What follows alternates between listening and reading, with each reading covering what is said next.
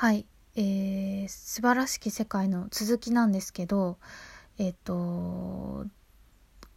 私がね今回映画を見て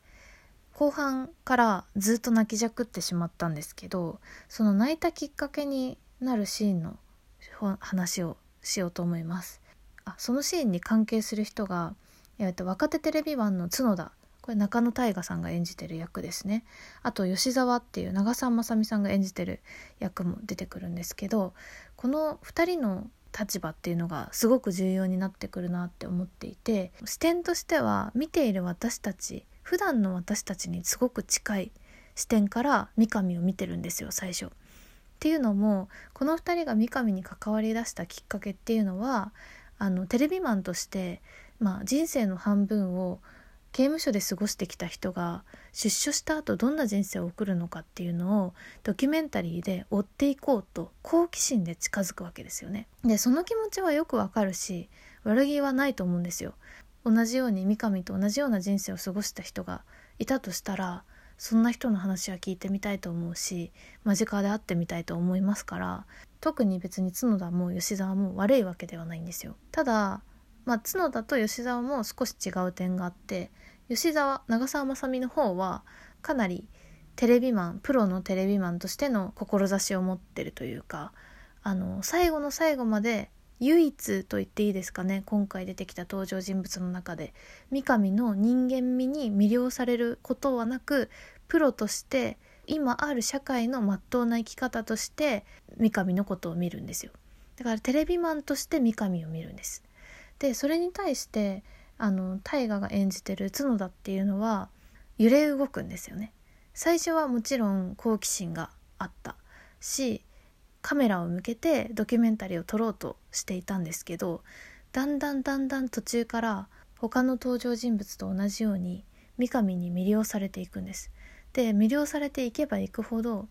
自分はカメラを向けていいのか、まあ、仕事として三上を利用していいのか疑問を抱いていくだと思うんです。普段だったら吉沢の立場長澤まさみの立場っていうのはとても正しいはずなんですけど違和感があるというかもどかしさを感じる。普段の社会では長澤まさみの言ってることって何も間違ってないはずなのに何かおかしいなって思ってしまう。っていうのが今回の映画のすごいからくりだなって思うんですよ。言ってることは全部正しいし普段私も言ってそうだなって自分でも思うのにそれがあの映画を見るとすごく悪い人が言ってることのように見えるんですよ。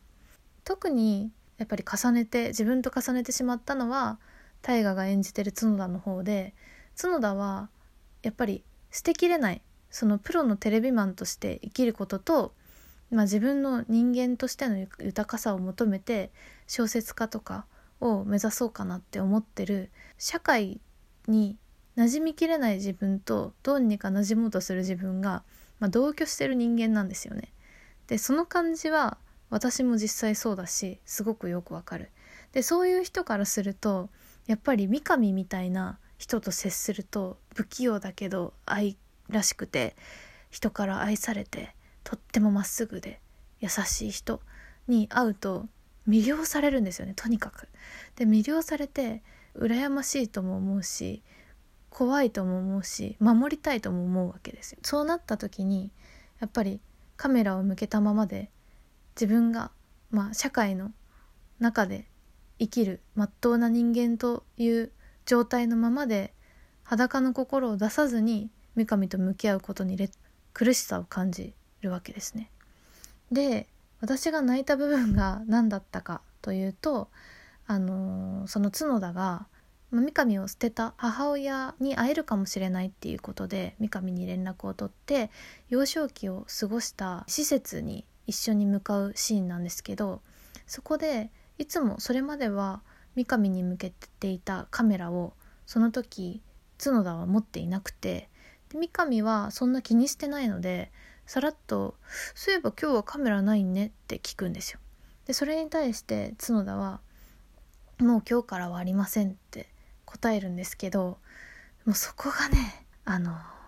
初めて角田は三上に対して人間と人間として向き合う決心をつけたんですよ観念したと言っていいんですかね自分がカメラを向ける対象として三上を見るのではなくもうそういうことを超越した形で三上と向き合いたい。本心からそう思って丸裸の状態で来たと。だからこそ本気でその後の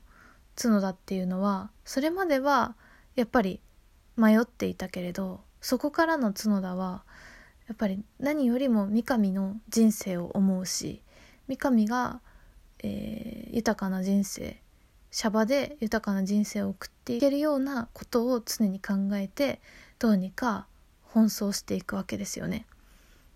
まあ半分も自分の人生になったと言っても過言ではないぐらい入れ込んでましたけど最後の方は。なので角田に自分を重ねた上で私は泣きました。であとはですねまあ、今回その泣いた理由っていうのは泣いた理由って説明するのものすごい難しいと思うんですけどめっちゃいろんな複合的な理由があって泣いてるんですよ。であと一個大きいかなって思ってるのは三上の生活っぷりがとっても質素なところですね。例えばカーテンを刑務所で習ったミシンで自分で作ってつけたりとか卵かけご飯を刑務所から出所して初めて一人で食べるシーンとかスーパーでできるだけ安い野菜を買おうとするシーンとかすごく生活感のあふれるシーンがたくさん出てくるんですよ。で決して裕福じゃないしまあ就職先も見つからないぐらいだし運転免許も剥奪されててもう一回取り直さなきゃいけないしって苦労だらけなんですけどそれでも三上は美味しそうにご飯を食べるしとにかくがむしゃらに生きてるんですよ。弱い人が悪い人にやられていたら助けたいと思ってしまうしいろんな感情と葛藤しながらなんですよ。喜怒哀楽いろいろありながらですけどそれでもとにかく一生懸命生きてるんですよ。社会で。でその様子を見たらなんだか普段の自分と照らし合わせた時に自分自身が普通にご飯を食べれてるっていうこと毎日。あとは仕事につけていることで仕事の中である程度楽しくやれてるとか家族がいるっていうこととか周りに家族じゃなくても自分に対して温かい気持ちを向けているくれている人がいるっていうこととか、まあ、そういう普段だったら当たり前だなと思っていたその全てがすごく大切なものだなって気づいていくんですよ。でその自分の気づきとその映画のまあそのラストに向けての三上と三上の周りにいる人の温かさみたいなものでやっぱり涙が溢れてくるんですよね。でラストのシーンについてはネタバレになってしまうのであまり言わないんですけどあのー、もしかしたら見終わった後見る人によってはハッピーエンドではないかなっていうふうに思ってしまうラストかもしれないんですけどあの最後ね広い青い空が映るんですよ。でそれが私にはあのシャバは我慢の連続だと。でも空は広いよって言ったセリフと重なって思い出して我慢して三上は生きてきた。でもやっぱり空は広いんだなって思わせるラストの映像だった。し三上が出所してやっぱ社会の生きづらさを感じていたように生きづらい今の社会っていうのをその三上が生きづらさを感じることによってものすごく私たちにも突きつけられたはずなのになぜか見終わった後ああ生きててよかったなって。なんかわかんないですけど世の中捨てたもんじゃないなみたいな気持ちに矛盾ですよね。なぜか不思議と思って。なんか見終わった後すっごいあったかい気持ちになって涙が流れてたっていう自分がいました。素晴らしき世界っていうタイトルもね素晴らしき世界じゃないっていうふうにずっと何十分もの間言われてたはずなのに見終わった後ああすごく素晴らしい世界に私はいるなって思うというか不思議ですよね。これはなんか見た人しかわからないかもしれないですけどそう思いました。また見に行きたいと思います。そのぐらい素敵な映画でした。